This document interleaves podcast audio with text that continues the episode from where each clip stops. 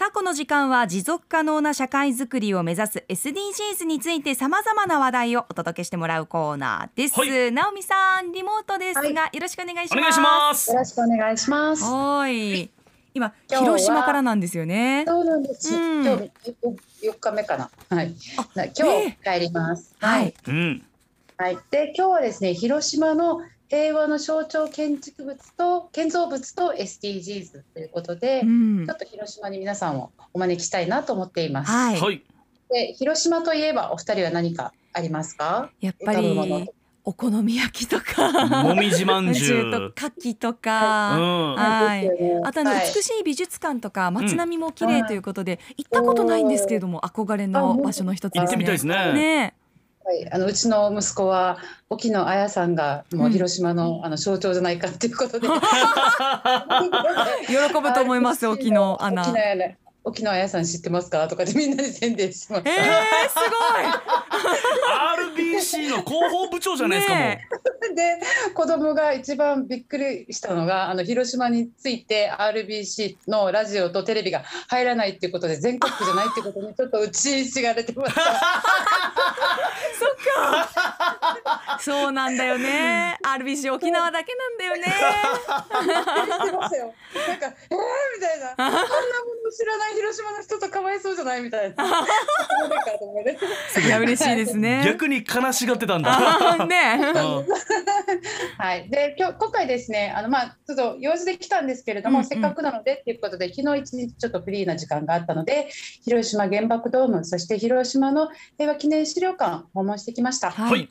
でまあ、私的にこの SDGs としてこの平和の継承最初からあのイメージを持ってなんか何ができるのかなと思って私行ってきたんですけれども今回私は訪問は2回目でした。で、まあ、SDGs、まあ、16番平和と公正をすべての人にっていうことで、広島、まあ、沖縄こういう平和をねとっても大事にしたいって思っている地域お互いに何ができるのかなっていうことで見てきました。はい。うんで、まあ、あのもう本当にご存知の方多いかと思うんですけれども広島の原爆投下について一回あのちょっとおさらいをすると、まあ、昭和20年ですね1945年8月6日8時15分朝ですね。で人類史上初の原子爆弾が広島に投下されました。で原子爆弾は投下から43秒後、えー地上約600メートルの上空ですね沖縄戦は地上戦ですけど、上空で、まああのね、あの目もくらむ光線を放って小型の太陽とも言えるような形で灼熱の火玉、まあ、な火の玉をうん作って、その後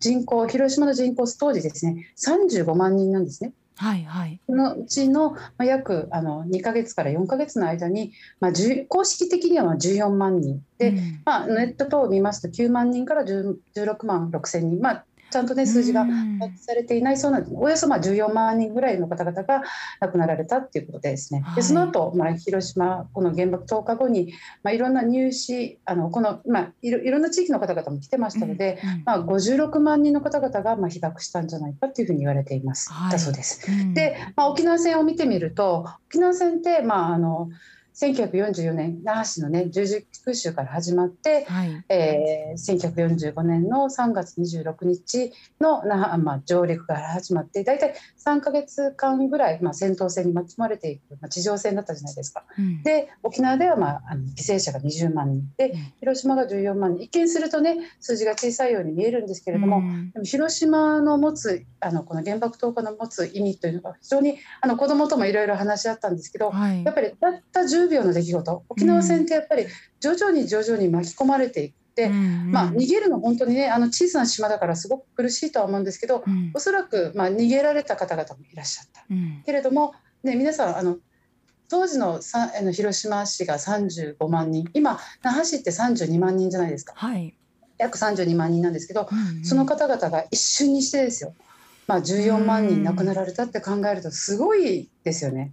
何のバイブルもなしにそして、あの沖縄戦とまた違うところが体内被爆者ですとか、うん。被爆者何世という方々も出てきているということで言えば、あの本当にこの、まあ、広島原爆投下の意味っていうのの恐ろしさとかもう大きさ、うん偉大なもう本当に歴史的な本当にあってはならないものなんだなっていうふうに私はすごく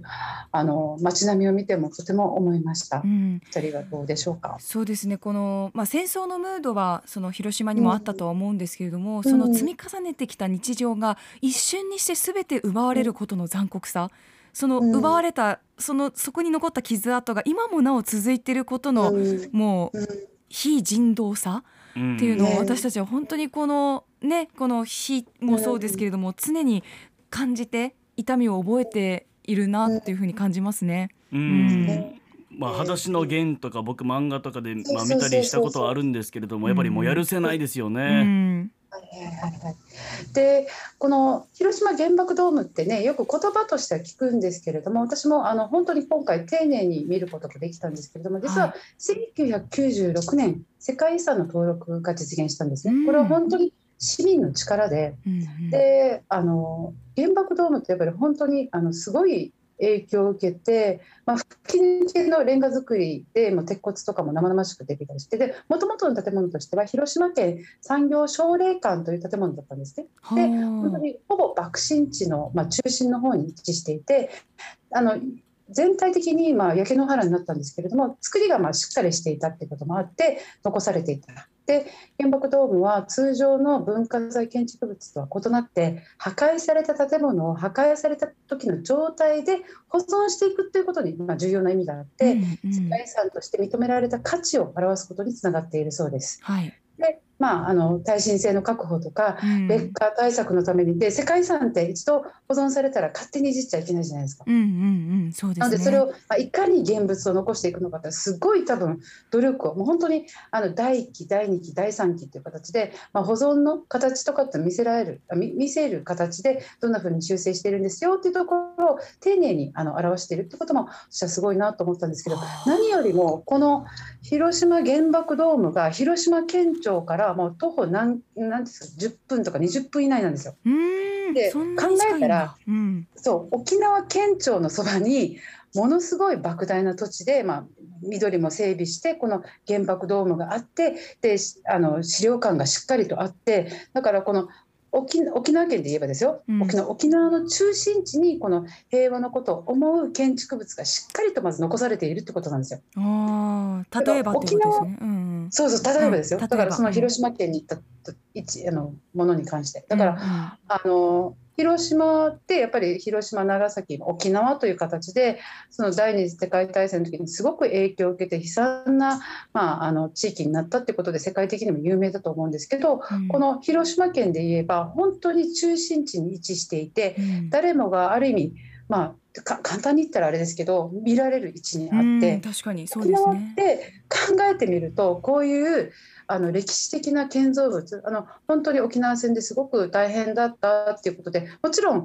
あのひめゆり記念資料館であったり沖縄県資料館であったりとかたくさんの平和記念資料館っていうのはあるんですけれども、うんうん歴史的な建造物が街中にドンってあるのってなんか皆さん思い浮かびます？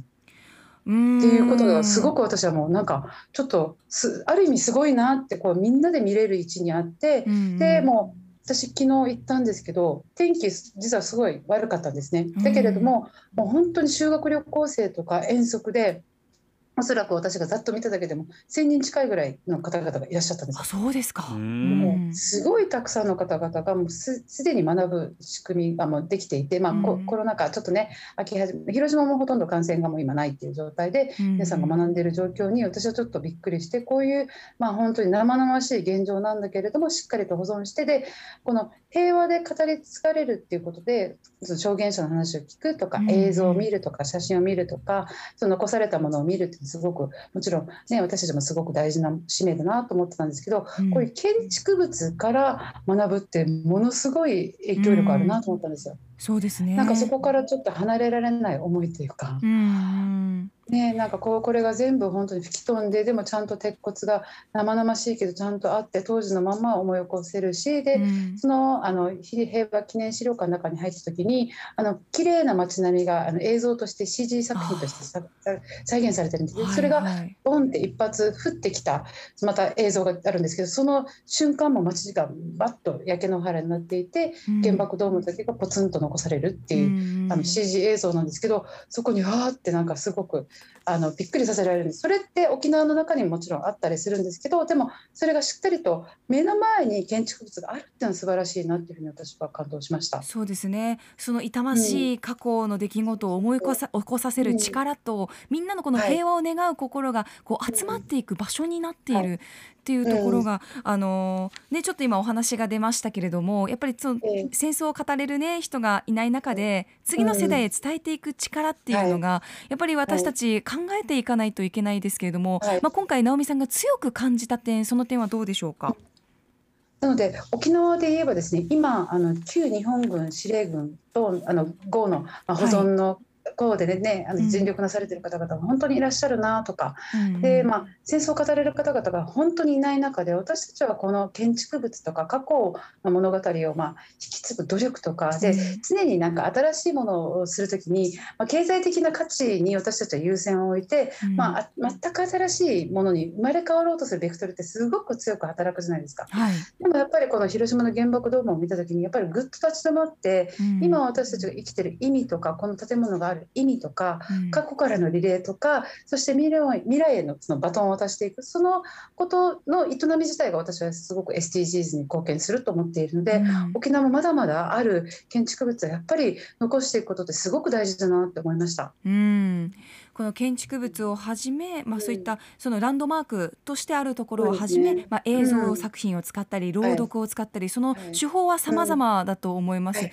その時の記憶を私たちがどのくらい想起して、そしてどのどういう手法で伝えていくのかっていうことをなんかみんなで議論したいですよね。ね、思いました。はいすごく学びました。はい。ということで今日は広島からリモートで、えー、玉城直美のスクープ SDGs お届けしました。ありがとうございました。プのポッドキャスト最後までお聞きいただきありがとうございました。生放送は平日朝7時から。FM921 AM738 RBC アイラジオ。県外からはラジコでお楽しみください